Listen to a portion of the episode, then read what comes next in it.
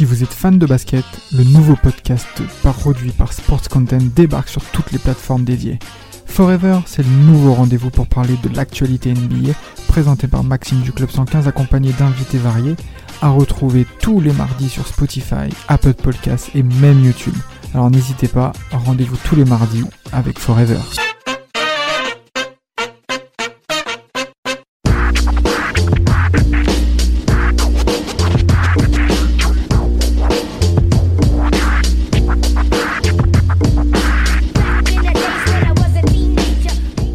Bien, on va traiter l'un des sujets les plus hilarants de l'histoire du Team Mencast.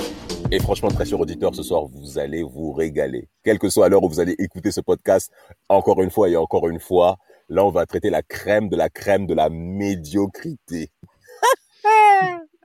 Avec un duel entre deux premiers tours de draft euh, de notre période 95-2010 qui nous a clairement surpris et je dirais même pas déçus à tel point qu'ils ont été médiocres tout au début de leur carrière. Et concrètement, vous allez vous y reconnaître. Deux intérieurs, un qui a été drafté en 1998 et l'autre euh, à la draft 2001. Je parle bien d'un duel entre Michael Olowokandi et Grammy Brown. Grammy Brown, le, le, le, on va dire le, le poulain de Michael Jordan qui commençait ses conneries. Ça ouf, MJ. Il a dit T'inquiète, avec moi, tu vas, tu vas régner sur la NBA. après, après les premiers entraînements, et après les premiers entraînements, il, il regardait bien méchamment. ouais, ça ouf. MJ commençait déjà ses dingueries, hein, Samuel. Hein. Ouais, et en plus, euh, Olawo Kandi, t'as pas dit, mais lui, c'était le poulain d'Abdul Jabbar. Donc entre poulains euh, de merde, tu vois. les mecs, ils sont bien tombés.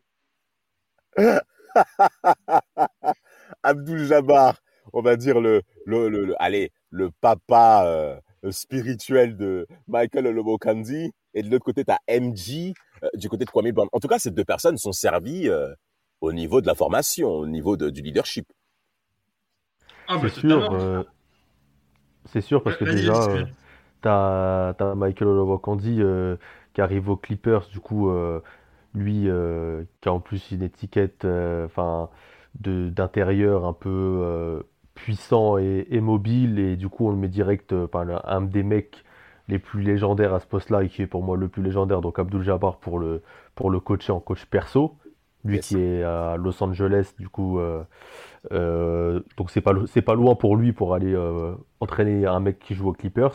Et de l'autre côté, Kwame Brown, c'est un des choix forts euh, de Michael Jordan qui décide de prendre un mec qui sort directement du lycée.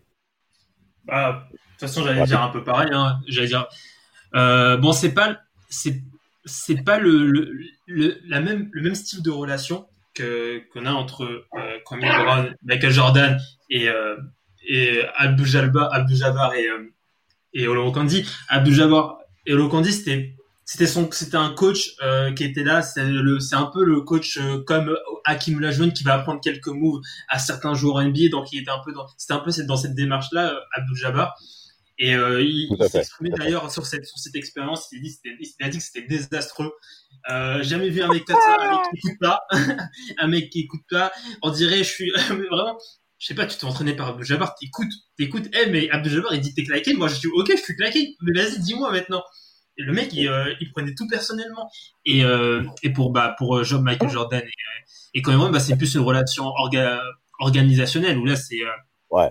là, t'as, t'as MJ qui est dans, vraiment dans l'organisation des, des, des, Wizards et qui, qui participe vraiment aux décisions.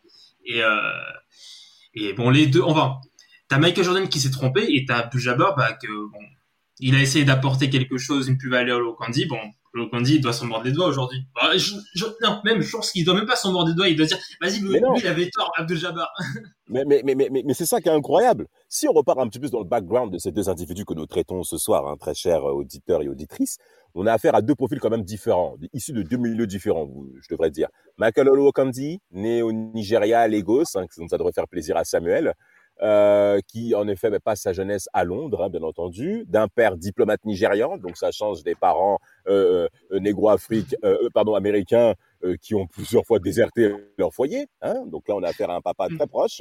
Et euh, Michael Owokandi va essayer plusieurs sports hein, durant son enfance, hein, euh, c'est-à-dire le triple saut, le saut en longueur et bien entendu le football, hein, avec on connaît bien le, le passif nigérian et avec le football. Je suis sûr qu'il était claqué partout. Non mais arrête, arrête un peu. non, en fait, il était même plutôt même pas mal à ce qu'il paraît. Il y avait de bons échos. Et c'est seulement à l'âge de 17 ans que ce monsieur touche un ballon de basket. Il a jamais joué au basket de sa vie. C'est-à-dire à la cité, même nous, en street, il est absent. Et c'est à 17 ans qu'il commence à toucher le ballon de basket. Mais est-ce que vous voyez l'écart euh, entre à l'âge de 17 ans et son premier tour de draft? On parle d'un homme qui est né en 1975. Hein. La légende, dit que, la légende dit qu'à 17 ans, il a touché son premier ballon et que à la fin de sa carrière, il avait toujours pas appris à le maîtriser. Après, c'est une légende, quoi. une carrière de, de, 35 minutes aussi. Mais, eh Samuel, je compte sur toi pour terminer ces garçons. Alors, Michael Olowokandi euh, va en effet prendre la direction euh, de, euh, de, de, la fac de, de Pacifique, d'accord? euh, alors en fait, le coach de l'époque était très impressionné par ses mesurations, 2m16, avec les bras allongés, ça fait 2,29. Donc on a affaire à un profil extrêmement rare aujourd'hui en NBA, en tout cas à l'époque. Et donc concrètement, Pacific va même se positionner. En plus, juste à mentionner, euh, Trafic, tu as peut-être des informations là-dessus, c'est que Kandi n'a pas bénéficié de bourse. C'est lui-même qui l'a payé. Ah bah, j'avais pas cette information, mais bon, ça, ça, ça, m'étonne pas. Euh, s'il est fils de diplomate, euh, c'est normal, mais bon, euh, ne, aller en, en, université sans payer de bourse, c'est-à-dire que le mec avait vraiment les moyens. Mm, ouais, ouais. c'est pas le cas de ses confrères euh, NBA Earth sur le terrain. Hein. Beaucoup ont bénéficié de la bourse, notamment pour la fac. Ah non, les, les, autres, je sais pas, juste rapidement, les autres, ils doivent, ils doivent tout donner au, SIT. Hein. S'ils ne donnent pas tout au SIT, c'est cuit pour eux le, test, le test de, d'aptitude avant de rentrer à la fac. Lui, il n'a pas besoin. exactement, exactement. Et, par, la, et par la suite, euh, à, Pacifique, ça se passe. Alors au début, ça se passe de manière catastrophique parce qu'il ne connaît aucune règle de l'NBA. Il connaît aucune règle du basket tout court. Il connaît pas. Il fait plein de fautes de zone. Il fait plein des, fautes incroyables. Il est, vraiment mais pitoyable. Michael Olowokandi, très cher auditeur. Vous vous rendez pas compte de la merde de quoi on est en train de parler et mais quand même, à, son profit, il, fait des progrès, il fait des travaux prolongés à la fac. Ah franchement, il va vraiment se taper hein, pour être performant à la fac. Et à sa dernière année, avant de se présenter à la draft 98, il présente, je crois, un espèce de 22 points de moyenne et 11 rebonds quand même la dernière saison. Hein. Donc, euh, et Player of the Year. Hein. Player of the Year de la conf Big West. Hein. C'est quand même fort, Samuel, quand même. Allez, Samuel, dis-le. En vrai, en vrai, ouais, c'est fort parce que c'est quand même des stats à avoir en universitaire et pour un mec qui a commencé le basket il y a peu de temps, c'est sûr que c'est fort. Maintenant, euh, enfin, il faut toujours faire attention aux, big men euh, en, université.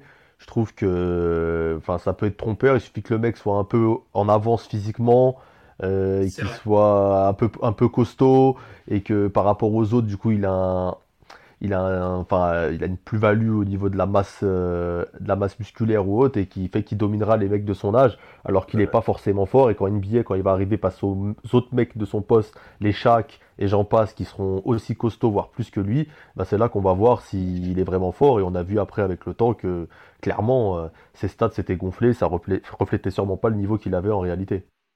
Ah bah c'est sûr. Hein. Là, en NBA, il va, il va affronter des mecs comme Dumpy, hein, des mecs. Euh, oui, c'est compliqué hein, de, de se battre au rebond avec eux. Hein. T'es essoufflé. Hein. Eh, t'as dit euh... Dumpy, frère. T'as dit Dumpy. Ah, bah, en plus, il est loin oui, d'être des mecs, non, mais c'est des mecs comme, euh, des mecs comme ça, c'est compliqué de jouer contre eux. c'est des mecs, euh, des, des, mecs qui sont durs. Ils sont durs à, à, à, à battre. Ils sont clairement durs. Et, euh, et du coup, bah là, on peut enchaîner directement avec sa première saison rookie. Hein. Euh, Absolument. Honnêtement, 8,9, 7,6. Honnêtement, pour moi, c'est pas c'est pas un flop total. En tout cas, pour moi, c'est pas un flop total. C'est, euh, ça va. Tu vois, en fait, c'est, c'est, c'est, c'est une, une, une, déception, mais ça va. C'est pas, genre, je ne dis pas direct, je dis pas directement bust.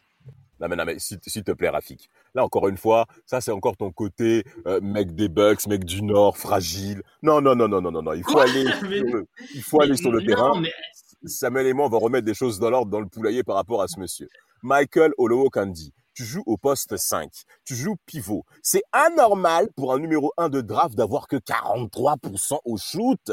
C'est, non, c'est minable. Je suis désolé.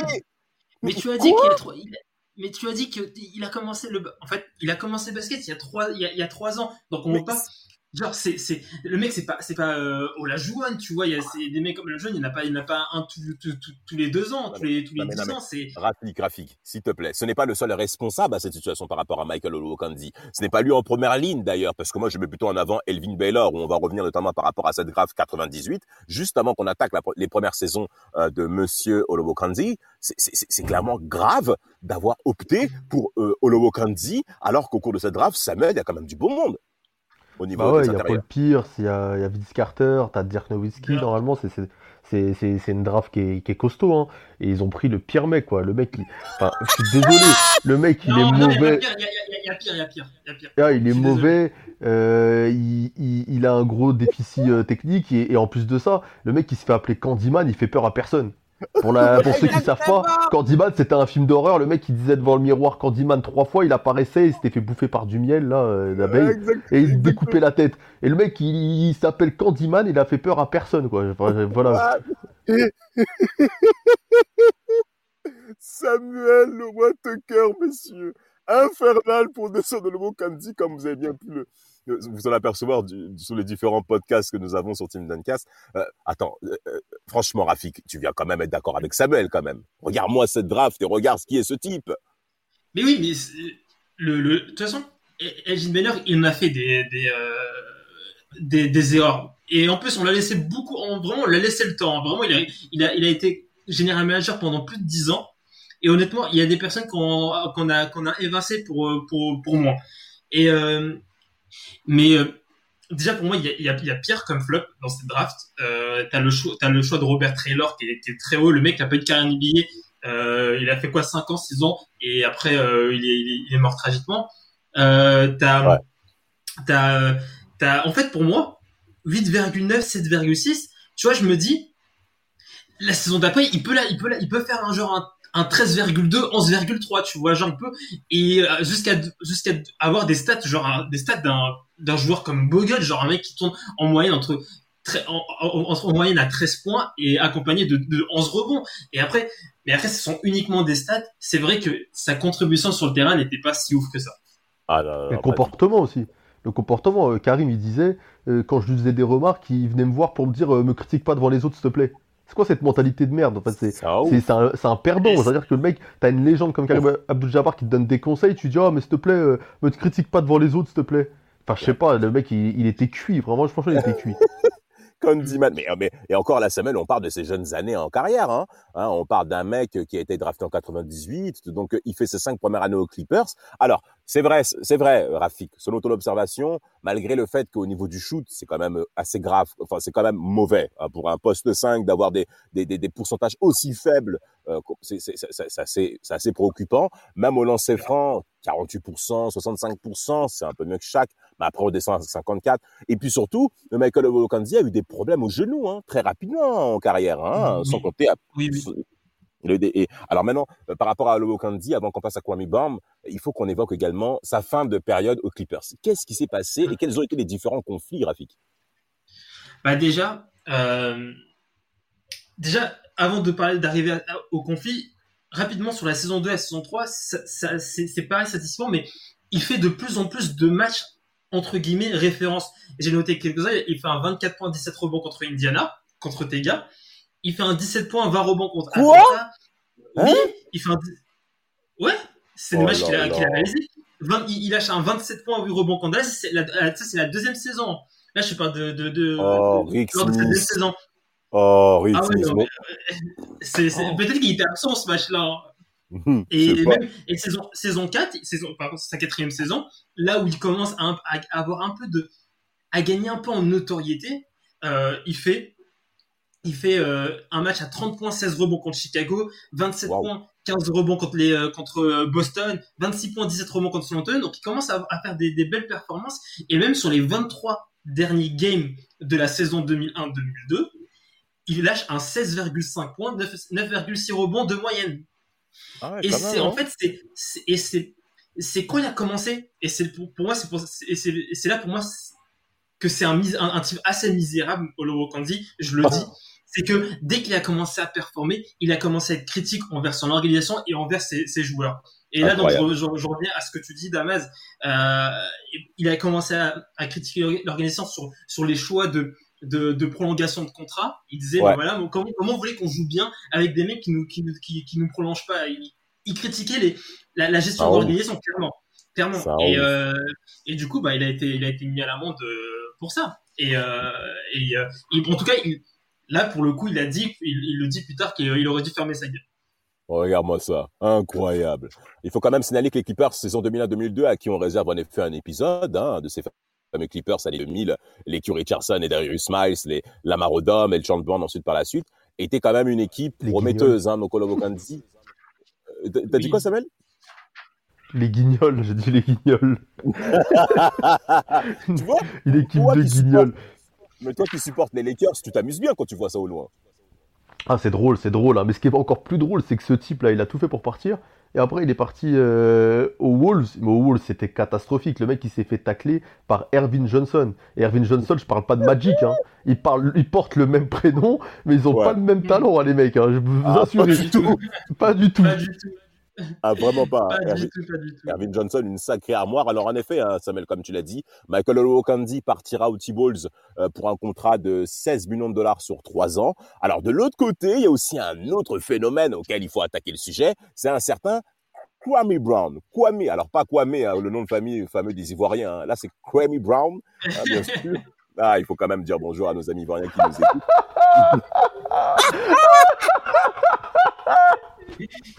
Elle a dit quoi, mais les Ivoiriens bah, parce que c'est généralement oh, leur nom de famille, je le sais. Attends, on a grandi dans des milieux cosmopolites, Samuel, quand même, hein. toi aussi. Oh.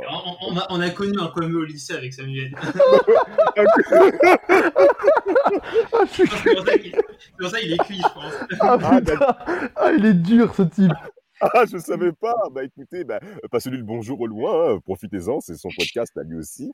Eh ben, en tout cas, Kwame Brown, euh, messieurs, on a affaire à un prospect lycéen qui est quand même exceptionnel. Bah, exceptionnel lui en termes de stats. Vas-y, de toute façon, c'est ton gars, Samuel. Ah, lui, je vais le finir. Lui, lui, je vais vraiment le finir. Parce que lui, c'est le pire. Lui, là, Kwame Brown, c'est un gars, quand même, hey, quand tu le vois, déjà, il vient de Caroline du Sud, en plus, tu vois. On a un, petit côté. Euh, tu vois, d'habitude, je les aime bien, les mecs de là-bas, tu vois. Là, le gars, il commence au lycée, genre, le mec, c'est une bête. C'est une bête physique. Euh, il bat les records de rebond. Euh, je crois qu'MJ, il a dit quand il l'a vu jouer, parce que je crois qu'MJ est parti le voir jouer, il a dit en gros, euh, oh j'ai jamais vu un phénomène pareil, il faut pas, qu'on passe à côté. Mais qu'est-ce qu'il avait pris Michael Jordan? Il, il, est je il avait les yeux rouges. Il avait les yeux rouges, pas possible. Les yeux jaunes. Ah, les yeux jaunes, frère. C'est eh, les yeux jaunes, euh, jaune pisse là pour voir ça. Il a dit genre en gros c'est un phénomène. Genre il avait jamais vu ça. Genre et, et, ce mec du coup il arrive au Wizard, numéro 1 de la draft. Mais après j'ai envie de dire que sa draft 2001 c'est quand même une draft euh, qui est quand même très naze. Hein. C'est vrai. Faut, faut le dire. Hein. Elle est pas ouf. Hein. Allez, allez, bah, allez. à, part Tony Parker, à part Tony Parker, quand même, t'as qui dans la draft 2001 T'as, oh, allez, t'as, Tyson Chandler et Pogazol, tu vois. Mais après, euh, il y a des mecs. Euh, enfin, ils me fatiguent. Bon, non, t'as quand même des bons mecs. T'as Jefferson, t'as Zach Randolph, t'as Joe Johnson. En fait, t'as pas de star vraiment, on va dire. T'as beaucoup de mecs bons, des bons joueurs de basket, mais t'as pas euh, de crack, tu vois ce que je veux dire. Et quand tu vois qu'au niveau des, les trois premiers choix de la draft, c'est des pivots quand même. Hein. Elle est pas dégueulasse, mais bah, c'est pas, une... Elle est moyenne. parce que t'as c'est l'une des drafts. T'as du Arenas, t'as du Zach Randolph, t'as même du, euh, du Gérald Wallace, des mecs comme ça, hein, des mecs euh, qui ont une carrière euh, plus que honnête de NBA. Hein. Non, ouais, ouais t'as même Richard Jefferson, t'as des mecs sympas en fait, mais t'as pas de, de gros cracks quoi. Alors, juste à la décharge de Michael Jordan, à ce qui paraît, il aurait fallu que Jordan, en fait, Jordan, pardon, s'est intéressé à Elton Brown.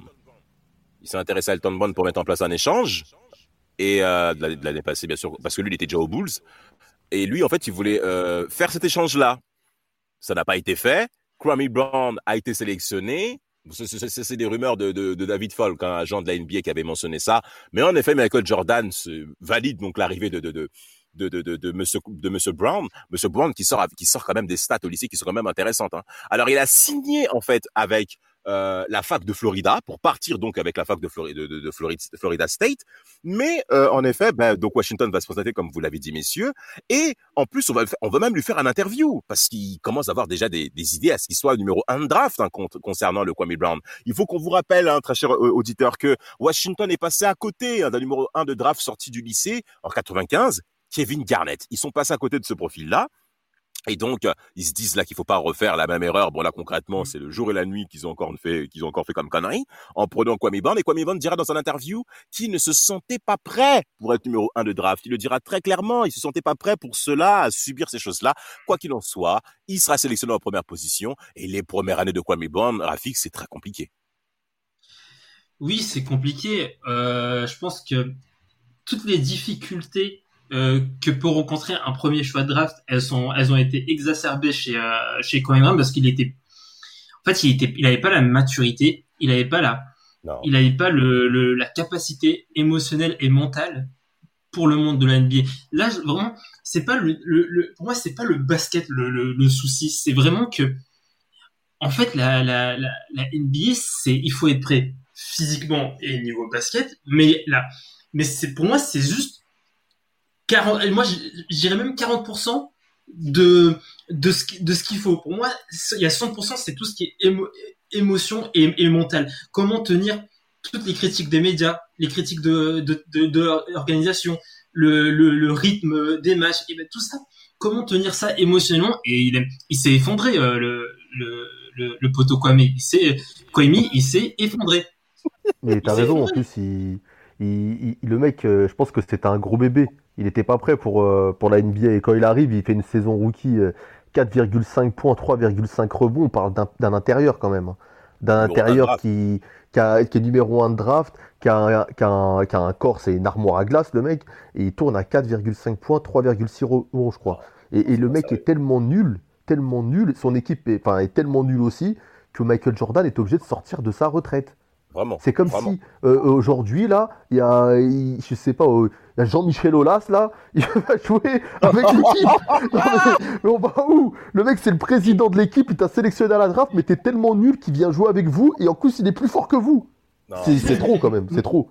C'est incroyable. L'important là, il va aller jouer avec le Barça là.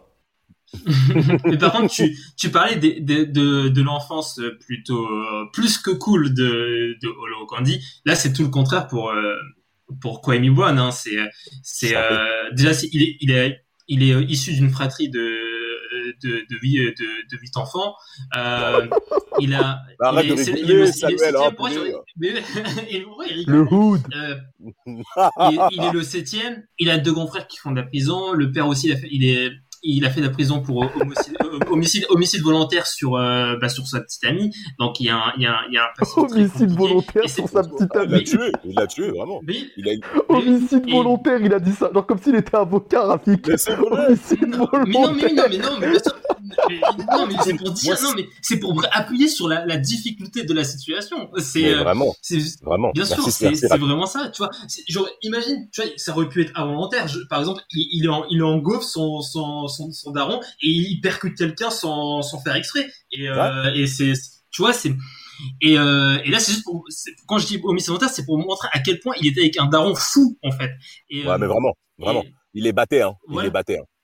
Père violent. Et, euh, et en fait, tout ça, ça a précipité son envie de rentrer en, NBA. En fait, s'il n'y avait pas ce, ce, cet environnement instable, il aurait pris son temps. Il serait allé à Florida State.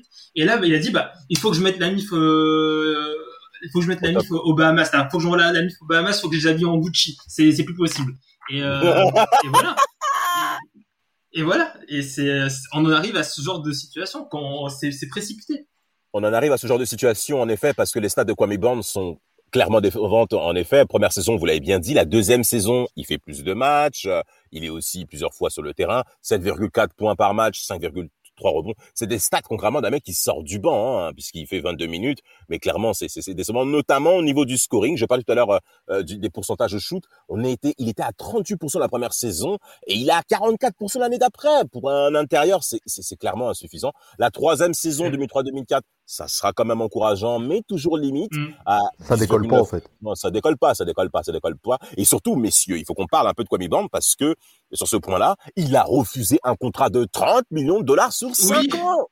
Mais c'est proprement scandaleux. Il voulait tester le marché. le mec, il a pas capté qu'il est. Oh, c'est incroyable.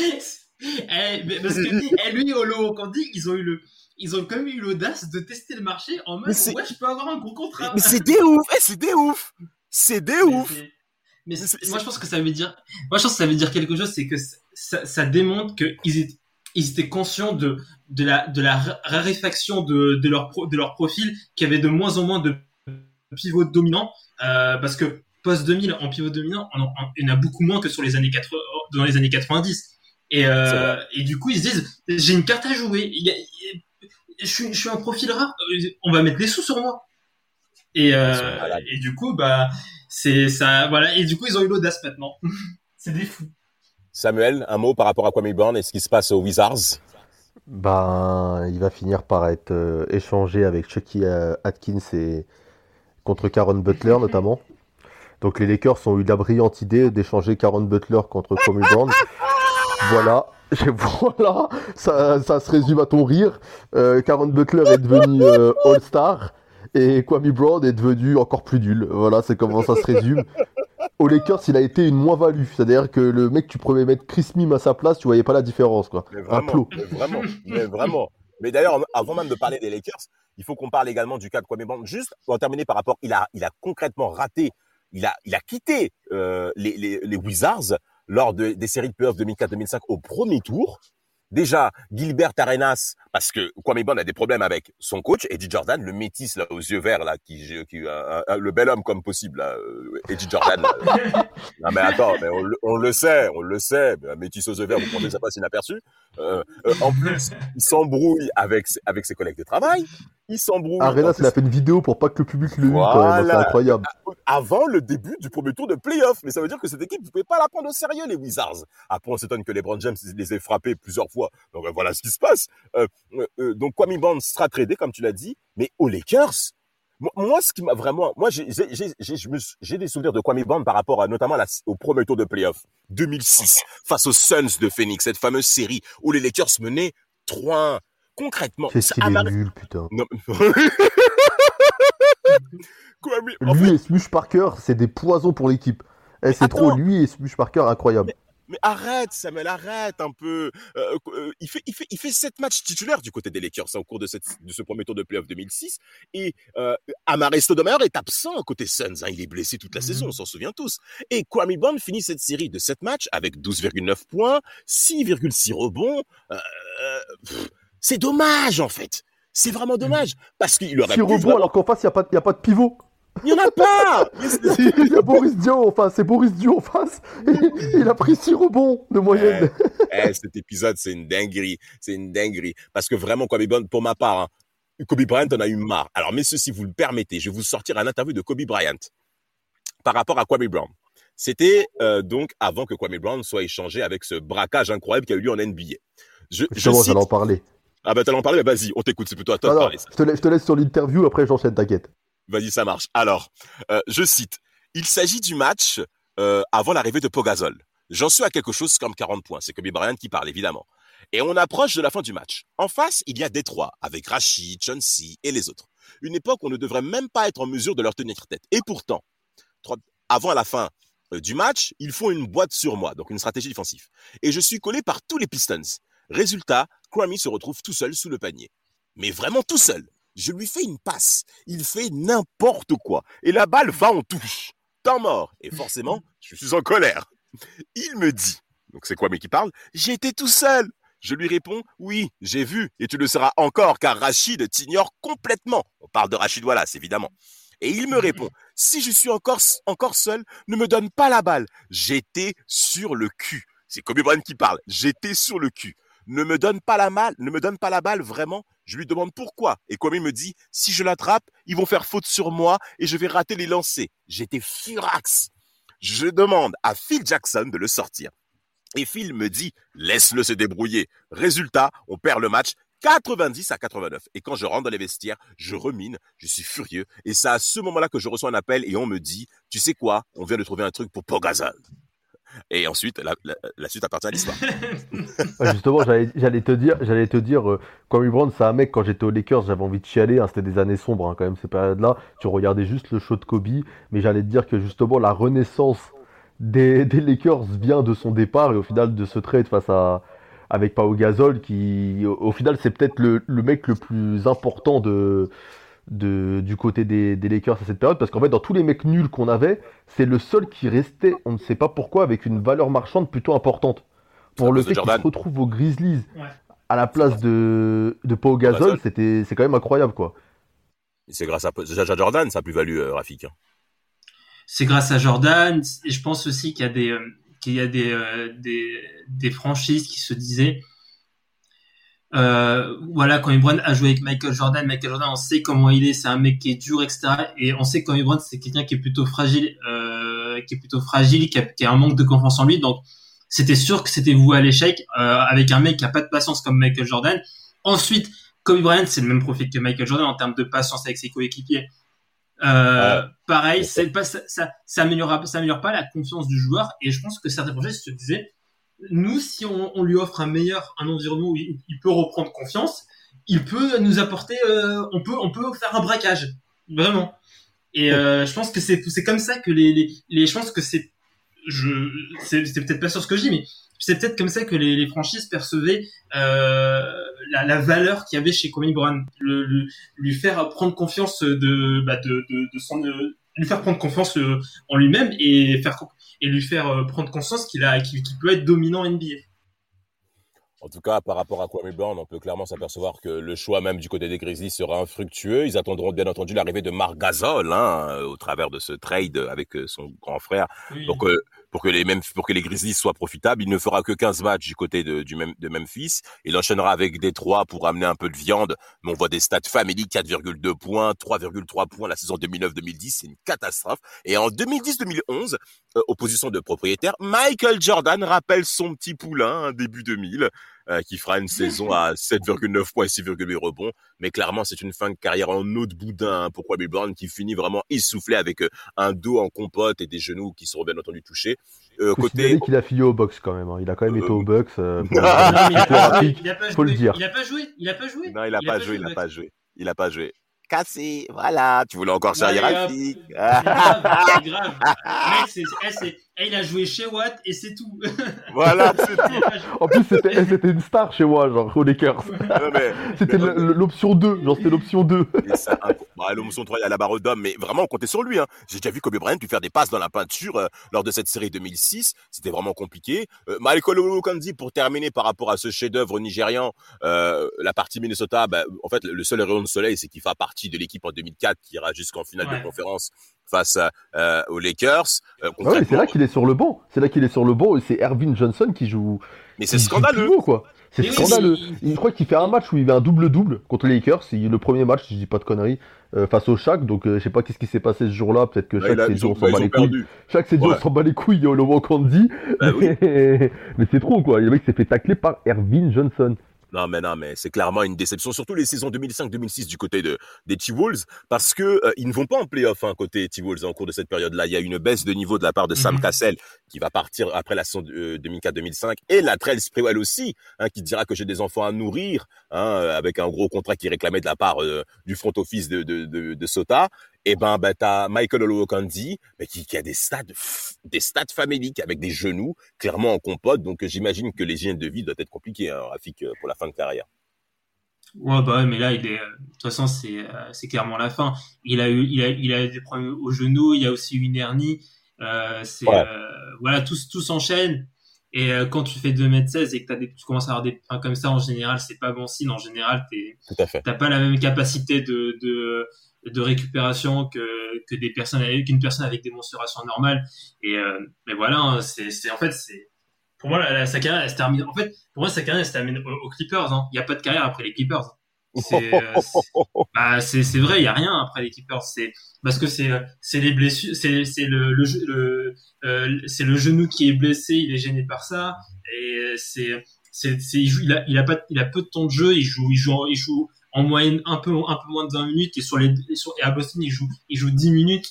C'est, en plus, c'est en 2005-2006, hein, c'est, tu pouvais jouer beaucoup de temps en 2005-2006 à Boston. Mais, mais vraiment, tu avais devant toi Catherine Perkins qui venait d'être drafté. Euh, il n'y avait pas grand monde, quoi. Oui, oui, bien sûr. c'est ça, qui est, ça qui, est, catastrophique. Parce que parce qu'en final, tu vois, quand même, quand il est aux Wolves, au final, il est, dans, il est dans une équipe où il est quand même avec Garnett dans la peinture, qui peut le libérer de certaines tâches. Euh, il, joue en fait dans des équipes, soit il a été dans des équipes où il n'y avait pas de concurrence et il avait clairement le temps de s'imposer, soit il a joué avec, dans une équipe qui était forte et qui jouait le titre, où il aurait pu tirer son épingle du jeu et au final il n'a jamais su faire quoi que ce soit. Donc c'est ça qui est vraiment dramatique. Est-ce que tu vois, Kwame Brown, au final j'ai l'impression qu'il n'a jamais été dans les bonnes disposition. Il a toujours été dans des équipes faibles, euh, dans des équipes qui n'étaient pas faites pour lui. Et en plus de ça, d'être pas fort mentalement, il n'avait pas l'environnement autour qui lui permettait de, s'épanouir. Mais, mais Olowo j'ai l'impression que lui, il avait tout et qu'au final, il n'a rien fait. C'est encore pire que, que Kwame. ah, ah, donc, tiens, euh, t'as pris son final, euh, Samuel. Ah, Rafi, tu voulais dire un mot, je crois. Vas-y. Oui, bah, en fait, Olowo c'est c'est le mec à qui on l'a dit depuis qu'il est, qu'il est tout bébé, t'es le meilleur, t'es le plus beau c'est euh, c'est c'est un peu je vais pas dire c'est c'est euh, c'est une réaction normale mais c'est c'est le profil de de, de l'enfant euh, bah, l'enfant qui avait qui a, qui a, vécu avec des parents qui devaient euh, lui lui dire des compliments toute la journée. Et en plus t'es fils de diplomate donc tu crois que t'es le roi du du du monde. Et en plus comme tu quand comme tu viens du Nigeria et que t'es fils de diplomate t'as pas là du tout la même vie que les autres. Donc pour toi t'es en fait pour toi t'as jamais tort. En fait t'es conditionné à avoir à, à, ne à avoir jamais tort. Donc c'est comme c'est pour ça s'il a, il y a eu ces réactions avec Abdul Jabbar etc et juste avant qu'on qu'on conclue qu'on conclue euh, il y a je voulais dire un dernier truc sur Kwame c'est c'est un désastre sportif et c'est aussi un désastre financier hein, parce qu'il a perdu 17 euh, millions euh, de dollars hein, Quoi sa carrière. Oh là là là là mais, mais c'est pas possible. Oh là bah, là là là là. Apparemment, en fait, en gros, il, il confiait euh, son argent à, à, une conseillère de la fameuse banque américaine Merrill Lynch. Et euh, du coup, et il, a, il a dit qu'au bout d'un moment, il a dit il, il manque 17 millions. Et du coup, il a porté plainte contre ça, la conseillère. Merde. Oh là là là là là. Je crois qu'elle a vu à quel point il était fragile. Elle a dit vas-y, je peux lui prendre 17 millions. Il va rien dire. Il va rien faire. Il va faire quoi? Il va faire quoi en vrai? Non, mais messieurs, s'il faut faire un, point. Alors, Quarry Brown ou Michael Olowokandi après ce, ce fabuleux podcast. D'ailleurs, je vous préviens, hein, quand on fera les highlights de, ce que, de, de, notre podcast, on va clairement mettre des situations où les gars sont, à mon avis, dans des situations pittoresques. le, plus gros, le plus gros bust, tu veux dire Moi, je mettrais quand même Kwame. Kwame devant Michael? Moi, je vais dire Olawakandi. Je vais dire oui, Le plus gros bust. Allez, moi. Euh, moi, je vais dire Olawakandi parce qu'il était tellement nul qu'il aurait pu être numéro 1 de la draft 2000, je pense. la draft 2000 de Samuel. Ah, purée. Je pense que le Wakandi aurait pu être numéro 1, genre avec euh, une bonne, un bon trophée, tu vois. Je pense qu'il le méritait, cette draft 2000. Ça aurait été beau. Non, mais pour moi, franchement, la plus grande démerde entre les deux. Allez, le Wakandi devant, je suis désolé.